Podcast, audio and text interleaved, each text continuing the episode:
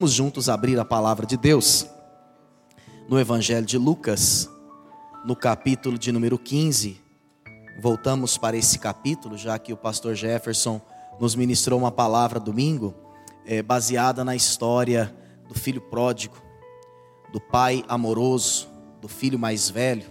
Uma palavra não só para os pais, mas uma palavra que serviu para todos nós aprendemos com o amor incomparável do pai, aprendemos com os erros do filho mais novo, vimos como que também em alguns aspectos o filho mais velho representa Cristo, como aquele que divide a herança e compartilha com o irmão que já não tinha mais direito. É, hoje nós vamos ler o início do capítulo, dos versos 1 até o verso número 7. E vamos compartilhar aqui rapidamente sobre o seguinte assunto: aprendendo a viver um relacionamento fascinante com Deus.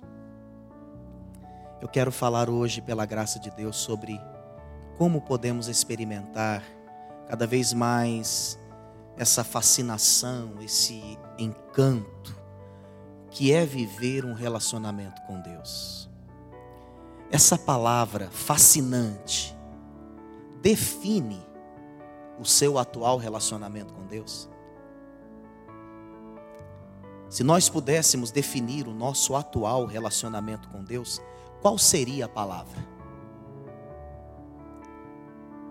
A palavra fascinante teria que entrar no nosso repertório. Pode ser que não entre, por algumas razões. O erro não é de Deus, o problema não está em Deus, está em nós. Talvez em muita gente que acha que tem relacionamento com Deus, mas só está se relacionando com a religião. Aí não tem como ser fascinante. Aí não tem como ser gracioso. Aí não tem como ser libertador. Mas o relacionamento com Deus, ele é sempre fascinante. E há algumas características que podem ser extraídas das imagens, das figuras presentes nesse texto. Sobretudo, do pastor e das ovelhas. Olhe para o texto aí. Diz assim: Aproximavam-se de Jesus todos os publicanos e pecadores para o ouvir. Olha aí. E murmuravam os fariseus e os escribas, dizendo: Este recebe pecadores e come com eles. Então lhes propôs Jesus esta parábola: Qual dentre vós é o homem que, possuindo cem ovelhas e perdendo uma delas, não deixa no deserto as noventa e nove e vai em busca da que se perdeu até encontrá-la? Achando-a, põe-na sobre os ombros, cheio de júbilo, e indo para casa, reúne os amigos e vizinhos, dizendo-lhes: Alegrai-vos comigo, porque já achei a minha ovelha perdida. Digo-vos que assim haverá maior júbilo no céu por um pecador que se arrepende do que por noventa e nove justos que não necessitam de arrependimento. Amém? Esse texto fala sobre um relacionamento fascinante das ovelhas com seu pastor. Esse é o critério, irmãos e irmãs, o padrão para que possamos viver essa fascinação que é um relacionamento com Deus. Essa beleza, essa formosura, essa graça, essa delícia que é um relacionamento com Deus. O relacionamento com Deus, irmãos, nos foi dado como fruto da graça e da misericórdia do Senhor, ele veio até nós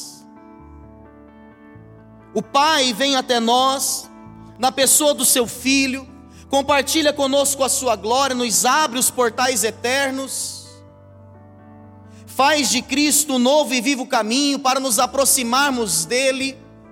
Esta bênção nos foi dada, é a maior bênção para o ser humano na terra, é poder desenvolver um relacionamento com Deus.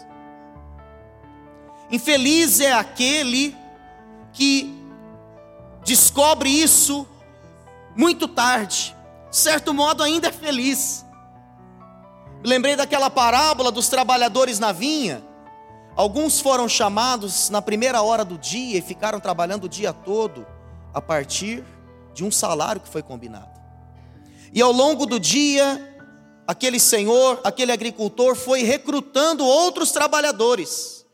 Alguns chegaram para trabalhar na sua vinha na última hora de trabalho e receberam o mesmo pagamento. Aqueles que trabalhavam, trabalharam desde o início do dia, reclamaram dizendo: "Poxa, nós trabalhamos o dia todo e recebemos, estamos recebendo o mesmo salário". E então aquele senhor disse: Olha, eu estou pagando o que foi combinado. Essa parábola representa muito bem como muitas vezes nós acabamos perdendo a perspectiva da beleza do relacionamento com Deus, porque caímos nos nossos próprios afazeres e serviços, caímos, quem sabe, na religião e perdemos essa dimensão da graça e do privilégio de termos sido chamados antes. Se você já foi chamado por Cristo para desenvolver esse relacionamento com Ele, glorifique o seu nome. Se você já foi chamado há mais tempo, glorifique mais ainda. Porque você teve o privilégio de ver descortinar o céu antes de muitas pessoas. Então, quando nós olhamos para esse relacionamento das ovelhas com o seu pastor, e, sobretudo, da forma como esse pastor trata com essas ovelhas, nós encontramos nessa dinâmica justamente a dinâmica de um relacionamento fascinante com Deus. É isso que eu quero cada vez mais para a minha vida, pastor Adalto. Eu não quero ser um pastor profissional, um pastor de púlpito, alguém que lê a Bíblia só quando vai preparar pregação. É importante que você também deseje não ser um crente nominal, alguém muito adaptado à rotina da igreja, aos eventos da igreja, mas com pouca vida com Deus. Nós estamos aqui nessa noite aprendendo acerca de um relacionamento fascinante com Deus. O povo de Deus precisa ser um povo que fascina, Fascinação não, não no sentido pejorativo dessa palavra, mas no sentido de encantar, de despertar alegria, curiosidade, de fazer com que outras pessoas queiram se relacionar com esse Deus que nós nos relacionamos. Quando é que esse relacionamento ele torna-se fascinante? Quando nós vivemos na dependência do cuidado provedor de Deus quando nós vivemos na dependência do cuidado provedor de Deus. As pastagens oferecidas a essas ovelhas da região da Judéia não eram pastos muito verdes. Não era uma região cheia de grama. Era uma região árida, arenosa cheia de pedras. E o pastor, todos os dias, precisava encaminhar essas ovelhas para as pastagens, ou para novas pastagens, e descobrir dentro daquele deserto onde haviam ramas de, de grama, para que elas pudessem dali tirar o alimento do dia. Irmãos, isso enaltece ainda mais a figura do pastor é aquele que vai à frente dando direção e garantindo o alimento do dia. E as ovelhas obedientes seguindo o seu pastor, porque sabiam instintivamente que ele as levaria para um local onde haveria uma alimentação básica para aquele dia.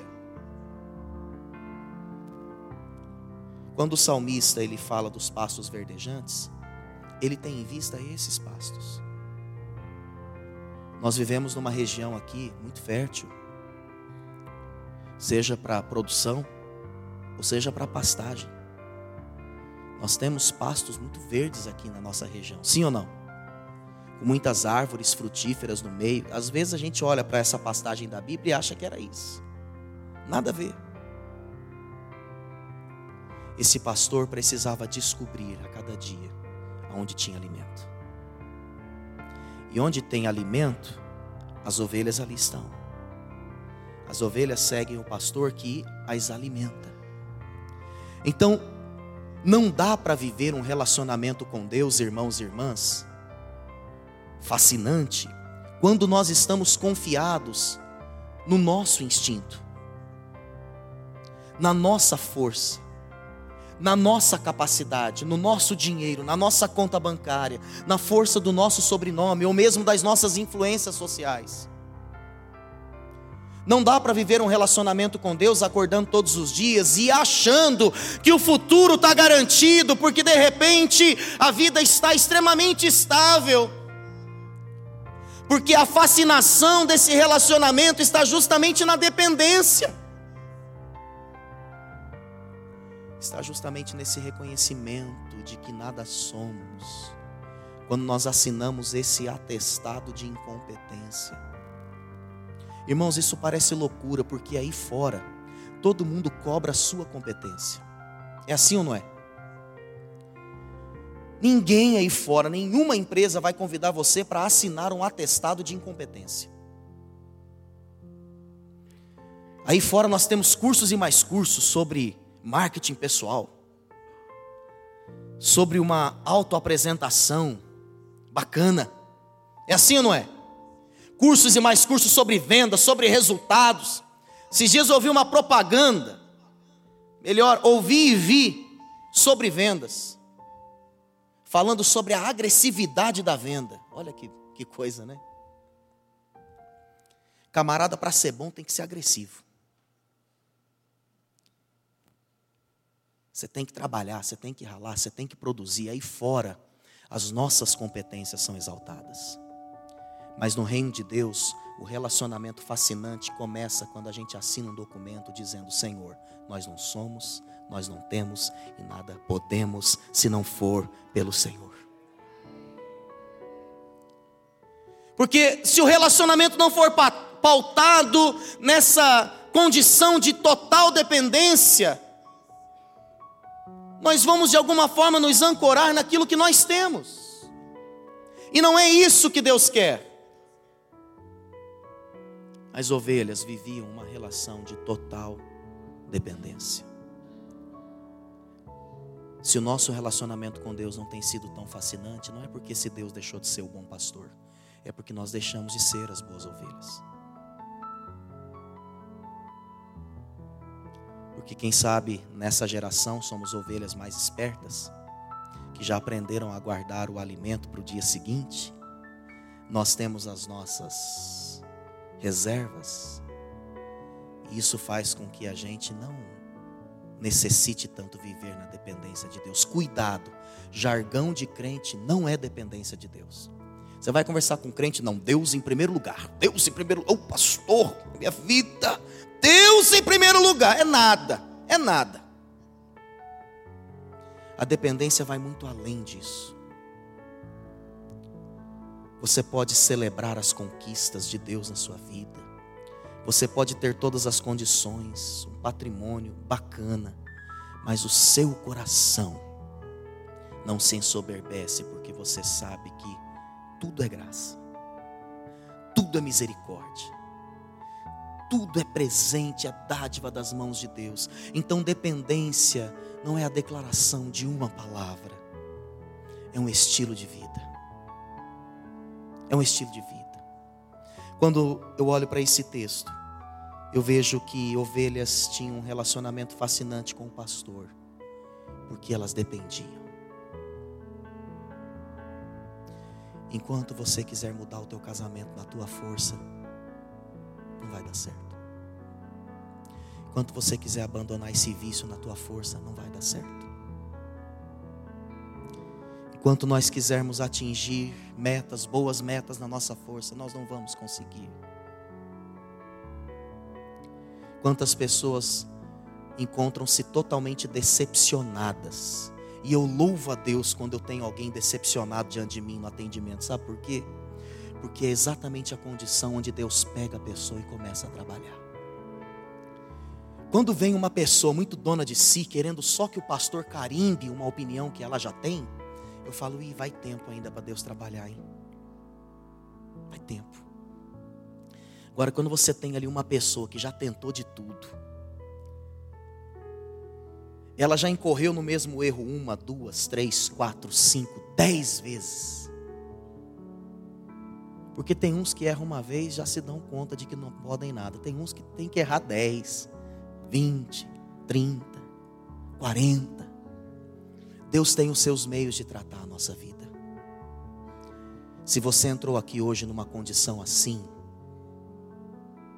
Sabe essa condição, meu Deus? Que vida é essa? Talvez você até usou uns palavrões para se referir à sua própria vida. Se você entrou aqui desanimado, se você entrou aqui com esse atestado de incompetência, mas não era a sua declaração, era uma declaração do inferno. É diferente o diabo dizer que você não pode e você reconhecer que não pode. Os irmãos entendem isso? Então essa é uma noite para você dizer para o diabo: Nossa, pela, acho que pela primeira vez você acabou me instruindo. Eu realmente não posso nada. Mas no meu Deus eu posso todas as coisas. Então, se você entrou aqui nessa condição, louvado seja Deus, porque está no ponto, no ponto para começar a viver na dependência do Senhor. O que você precisa agora, o que nós precisamos é colocar isso, não é? Não é nos sentirmos piores, culpados, mas é apresentarmos isso diante de Deus, porque Deus usa a nossa incompetência como matéria-prima para o seu poder. Ele é Deus. Ele usa o que não é para que se torne. Ele chama os que não são para que sejam. Ele levanta os fracos e faz desses uma fortaleza. Tem gente que celebra a queda de irmãos e irmãs e fica pagando para ver. Sabe, quando uma pessoa cai e ela se coloca nessa condição de dependência diante do Senhor, espera, porque quando essa pessoa se levantar, olha, não tem para ninguém. O Deus que levanta, quando levanta, irmãos, é algo maravilhoso. Nós estamos aqui para celebrar a nossa incapacidade sendo colocada diante de um Deus que tudo pode. Segundo lugar, o nosso relacionamento com Deus ele é fascinante. Quando nós experimentamos o seu amor que cura, restaura, perdoa e aceita de volta. Um relacionamento que não experimenta amor não se sustenta. Qualquer relacionamento pautado na conveniência, numa relação de pura troca de interesses, é um relacionamento raso, superficial, não pode ser chamado de fascinante. Muitas vezes nós arrastamos os nossos relacionamentos por anos a fio, e às vezes o nosso relacionamento com Deus é uma reprodução do nosso casamento, do nosso relacionamento com os nossos filhos. Se não temos profundidade lá, dificilmente vamos ganhar profundidade no nosso relacionamento com Deus nos acomodamos, nos acovardamos, nos acostumamos com o raso. Todo relacionamento que se preze, ele é pautado no amor. Só o amor leva um relacionamento para a eternidade. Só a descoberta desse amor gracioso de Deus é que tornará esse nosso relacionamento com Ele fascinante. Nada é tão fascinante em Deus quanto o seu amor.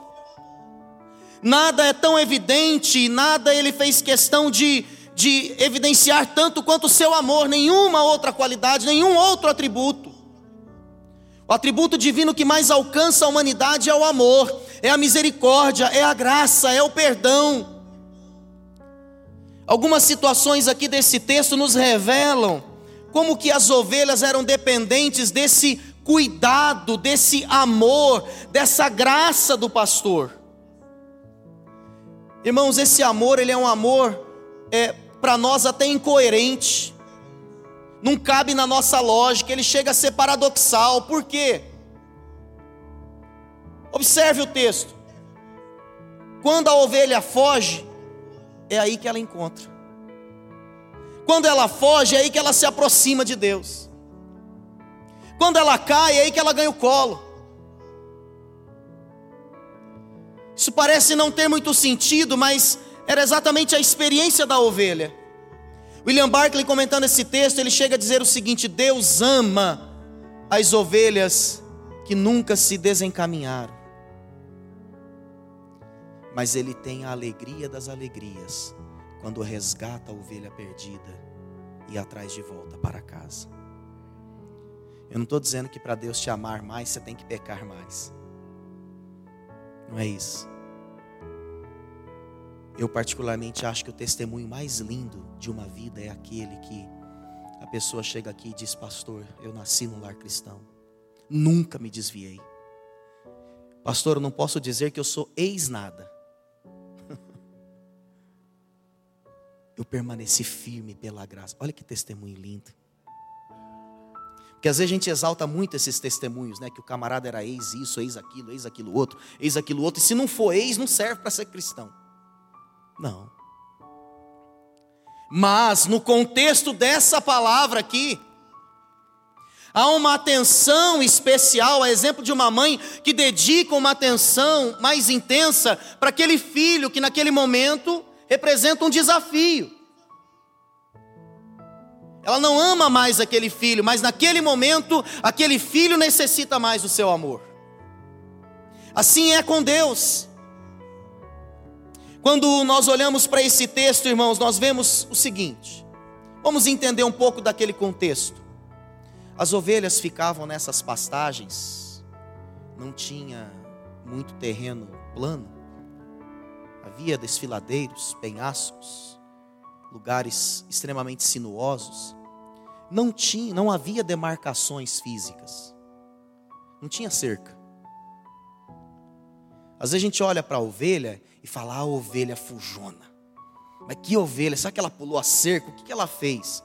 Na maioria dos pastos não tinha cerca. Sabe por que, que a ovelha ficava? Por dependência e por amor. Não sei se a gente pode dizer amor para um animal, não é? Tem gente que acredita que o animal tem sentimento, outros falam que não, mas ainda que fosse por uma relação instintiva e de dependência, ela ficava por isso às vezes se perdia. A fuga era mais uma desorientação espacial do que uma vontade de ir para longe do pastor.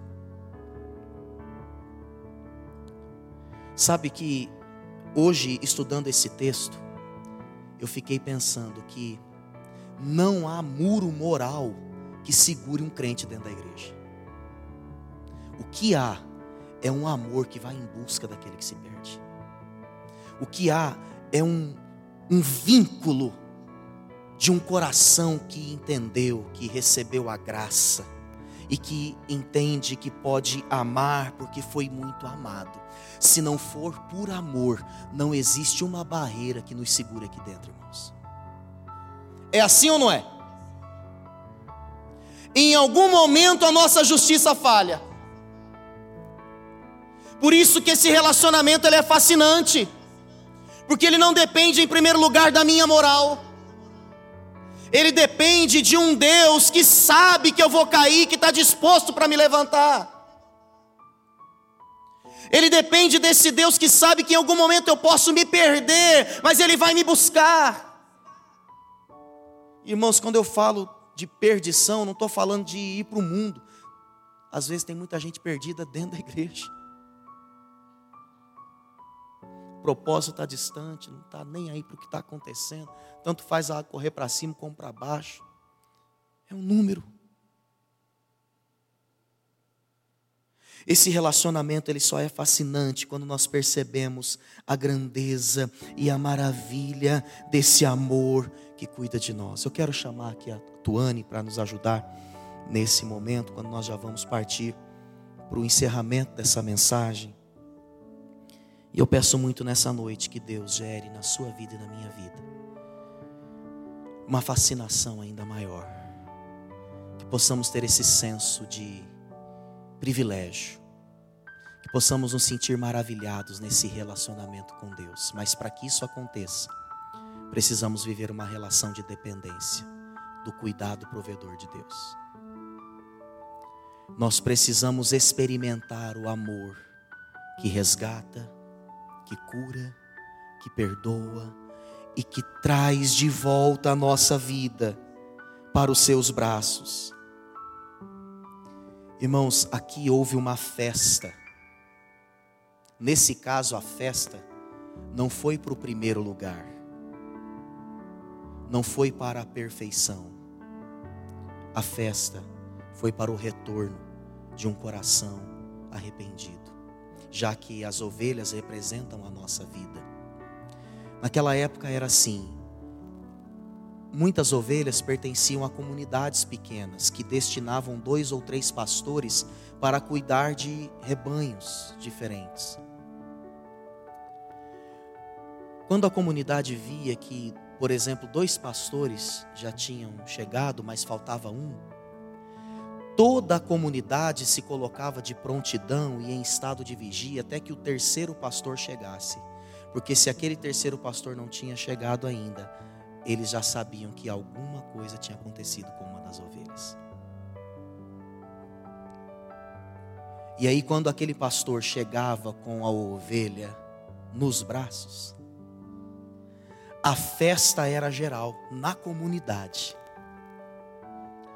A festa do arrependimento. Ei, não pense que você vai tocar Deus com a tua perfeição, não.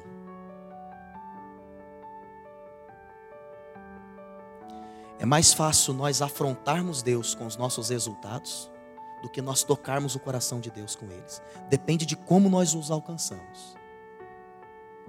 Agora, você sabe o que, toca o coração de Deus? Um espírito, um coração quebrantado e contrito, ele não despreza. Está lá no Salmo 51. Davi foi um cara praticamente perfeito antes do reinado, pastor Adalto. Você não vê mácula na vida de Davi antes do trono. Cara porreto, um cara 100%. Ele experimentava Deus na sua perfeição. Mas sabe quando foi que Davi mais experimentou Deus? Foi quando ele descobriu que não podia se ancorar na sua própria força. Foi quando ele se percebeu pecador e se colocou diante de Deus num arrependimento profundo, dizendo: Deus, eu sei que eu mereço ira e castigo, mas que a tua misericórdia fale mais alto.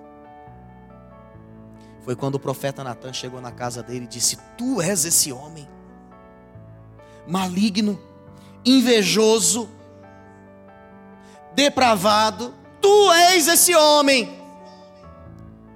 A partir daquele momento a ficha de Davi caiu ali Davi começou a entrar num novo relacionamento com Deus. Irmãos, o menos é mais com Deus.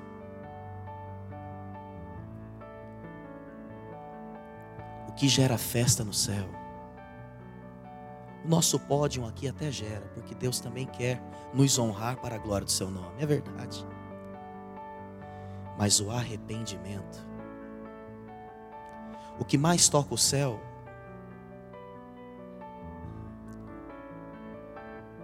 O nosso riso toca o coração de Deus também. Mas quando a gente chora em arrependimento, irmãos, Deus não tem como barrar a sua provisão. Tá difícil? Tá complicado para você? Não fique aí se assenhorando dos teus direitos. Oração não é para você chegar diante de Deus e começar a argumentar diante de Deus. Isso não é oração. Se está difícil, vamos nos derramar na presença de Deus e vamos dizer: Pai, somos ovelhas que se perdem. Nós não somos perfeitas, nós somos tão limitados. Somos falhos, somos fracos, precisamos tanto, Senhor, da tua graça. Precisamos tanto desse teu amor renovado em nossas vidas a cada dia. Tem misericórdia de nós. Essa é a nossa oração. Essa deve ser a nossa oração nessa noite. Esse reconhecimento da dependência e esse relacionamento pautado no amor. A festa no céu, não na perfeição humana, mas num coração arrependido. A perfeição humana pode nos levar a sermos brilhantes religiosos, mas péssimos cristãos. A pessoa começa a se descobrir ovelha quando ela vai entendendo essa realidade da sua vida. É aí, irmãos, que o relacionamento com Deus ganha essa fascinação tremenda. Aleluia. É aí que o diabo fica endemoniado, pastor Adalto. Porque daí ele fala: acabou, não tem como mais eu prender essa pessoa. Na culpa não tem jeito. No remorso não tem mais jeito. Se eu jogar na cara dela que ela não pode nada, é aí que ela vai vibrar que ela realmente entendeu que ela não pode nada, ela pode em Deus. Eu não vou mais conseguir fazer essa pessoa trabalhar de sol a sol, porque ela já aprendeu que não é o trabalho dela em primeiro lugar, é o trabalhar de Deus na vida dela. Como é que o diabo pega uma pessoa assim? Não tem jeito, irmãos. E aí, irmãos, é aí que a gente vai descobrindo essa face pastoral e paterna de Deus. É isso que sustenta a vida cristã, irmãos. O resto é resto. Você pode ficar dez anos na igreja, se você não descobrir essa face pastoral de Deus, é melhor estar lá fora do que aqui dentro. Vamos ficar em pé para a gente orar? Oh Espírito Santo de Deus, aleluia. Louvado seja o teu nome, Cristo eterno. Aleluia. Eu quero orar com essas pessoas que hoje estão assinando um atestado de incompetência diante de Deus. Eu quero orar com essas pessoas que estão dizendo: Deus, eu não posso nada, mas em Ti eu tudo posso. Se você quer receber essa oração, corre aqui na frente. Vem aqui. Tá difícil, tá complicado a engrenagem está meio travada, você vê você está sentindo que na tua força não está dando mais. Quem sabe você entrou aqui decepcionado, cabisbaixo, questionando tudo, tua vocação, teu desempenho profissional. Parece que as coisas não dão certo. Eita Deus, chegou a hora, meu irmão, é agora que as coisas vão começar a acontecer. Deus estava esperando esse momento. Oh Espírito Santo de Deus. Leva-nos a um relacionamento fascinante com Jesus. Vai dizendo aí, meu irmão, com a tua boca, Pai, Pai, me perdoe, me perdoe pelas, pelas minhas perdas, pelos meus desvios. Me perdoe, Senhor, porque muitas vezes sem sair desse lugar eu me perdi. Me perdoe, Senhor Jesus, porque em algum momento eu confiei mais na força do meu braço. Me perdoe, Senhor Jesus, tem misericórdia, me toma em teus braços, eu estou doente, Pai. Vai dizendo isso ao Senhor. Pai, eu sou uma ovelha doente, eu preciso de cura, eu preciso do teu colo, toma-me em teus braços nessa noite, Pai. Tem misericórdia de mim, Senhor. Eu não fiz por mal, diga isso a Ele, oh Senhor. Muitos acabam caindo por curiosidade, não é nem maldade. Independente do caso, há um Deus pastoral, um Deus de amor, que diz: volta. A alegria no céu quando um pecador se arrepende. O inferno treme quando há um coração prostrado em arrependimento sincero diante desse Deus da graça, aleluia. Oh meu Deus, retira a mera religiosidade de entre nós. Retira, Senhor Jesus, toda a máscara da nossa vida. Retira, Pai, todas as âncoras que não glorificam o Teu nome e que nos impedem de viver na dependência do Senhor. Meu Deus, quem sabe pessoas entraram aqui e muito confiantes numa notícia que vai chegar. Pai, tem misericórdia. A nossa confiança não está numa notícia que vai chegar, a nossa confiança está numa notícia que já se deu, que foi ouvida nos céus, na terra e no inferno. Tudo está consumado. Oh Espírito Santo de Deus, move os nossos corações nesse relacionamento, nessa dinâmica gostosa, alegre, feliz da graça, do perdão. Retira o fardo da culpa, do peso. Pai, nessa noite nós estamos dizendo: não somos nada sem o Senhor. Nós estamos assinando o nosso atestado de incompetência, mas ao mesmo tempo nós recebemos esse documento que foi escrito pelo Senhor que diz que tudo nós podemos em Ti que nos fortalece. Oh Deus, faz os que não são serem, dá voz, dá voz para aqueles que têm sido humilhados, papai confunde a sabedoria daqueles que se julgam entendidos. Levanta esse meu irmão, essa minha irmã, na sua simplicidade. Espírito Santo, tu podes. Ah, Senhor,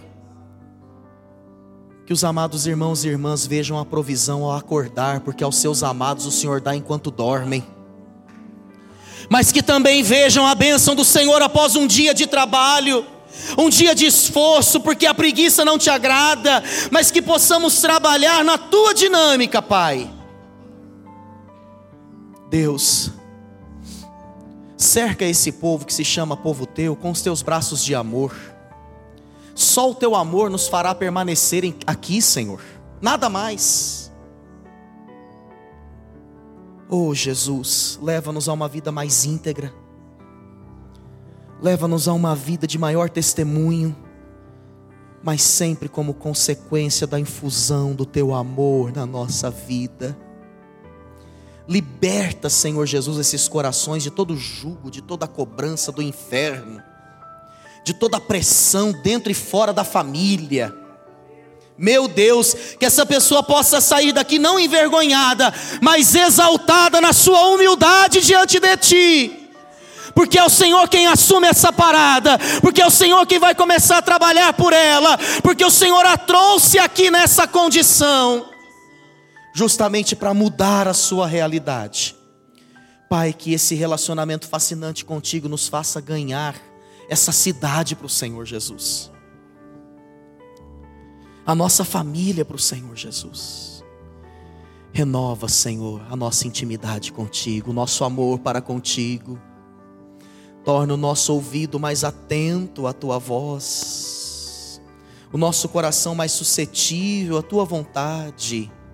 É o que te pedimos, ó Deus, agradecidos, no nome doce, maravilhoso, aleluia, nesse nome que está acima de todo nome. No nome de Jesus, o bom pastor. Deus que cura, Deus que liberta, Deus que alegra o coração, levanta o caído, traz a paz para o coração ferido. Tu és esse Deus, Espírito Santo. Oh, Espírito Santo, gera em nós espírito de graça e de súplica, porque um coração quebrantado o Senhor não resiste, Pai. Aleluia, nessa noite nós não apresentamos os nossos resultados. Nessa noite nós não apresentamos a nossa perfeição, nessa noite nós apresentamos o nosso coração arrependido. Tem misericórdia de nós nós te agradecemos, no nome de Cristo Jesus. Amém.